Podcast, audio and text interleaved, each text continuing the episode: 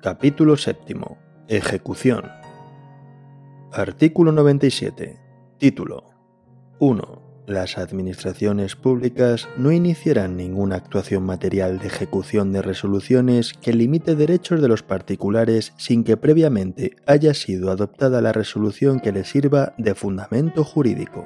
2. El órgano que ordene un acto de ejecución material de resoluciones estará obligado a notificar al particular interesado la resolución que autorice la actuación administrativa. Artículo 98. Ejecutoriedad. 1. Los actos de las administraciones públicas sujetos al derecho administrativo serán inmediatamente ejecutivos salvo que a. se produzca la suspensión de la ejecución del acto, b. se trate de una resolución de un procedimiento de naturaleza sancionadora contra la que quepa algún recurso en vía administrativa, incluido el potestativo de reposición, c. una disposición establezca lo contrario, d se necesite aprobación o autorización superior.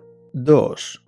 Cuando de una resolución administrativa o de cualquier otra forma de finalización del procedimiento administrativo prevista en esta ley nazca una obligación de pago derivada de una sanción pecuniaria, multa o cualquier otro derecho que haya de abonarse a la hacienda pública, éste se efectuará preferentemente salvo que se justifique la imposibilidad de hacerlo utilizando alguno de los medios electrónicos siguientes. A tarjeta de crédito y débito.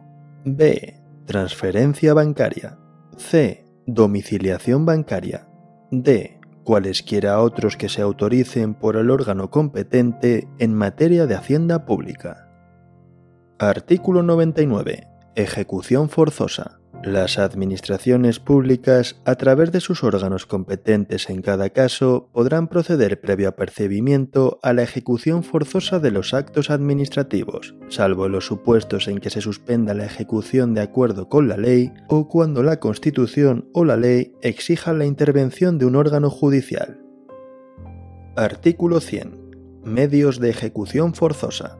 1. La ejecución forzosa por las administraciones públicas se efectuará respetando siempre el principio de proporcionalidad por los siguientes medios. A. Apremio sobre el patrimonio. B. Ejecución subsidiaria. C. Multa coercitiva. D. Compulsión sobre las personas. 2. Si fueran varios los medios de ejecución admisibles, se elegirá el menos restrictivo de la libertad individual. 3 si fuese necesario entrar en el domicilio del afectado o en los restantes lugares que requieran la autorización de su titular, las administraciones públicas deberán obtener el consentimiento del mismo o en su defecto la oportuna autorización judicial. Artículo 101. Apremio sobre el patrimonio. 1 si en virtud de acto administrativo hubiera de satisfacerse cantidad líquida, se seguirá el procedimiento previsto en las normas reguladoras del procedimiento de apremio.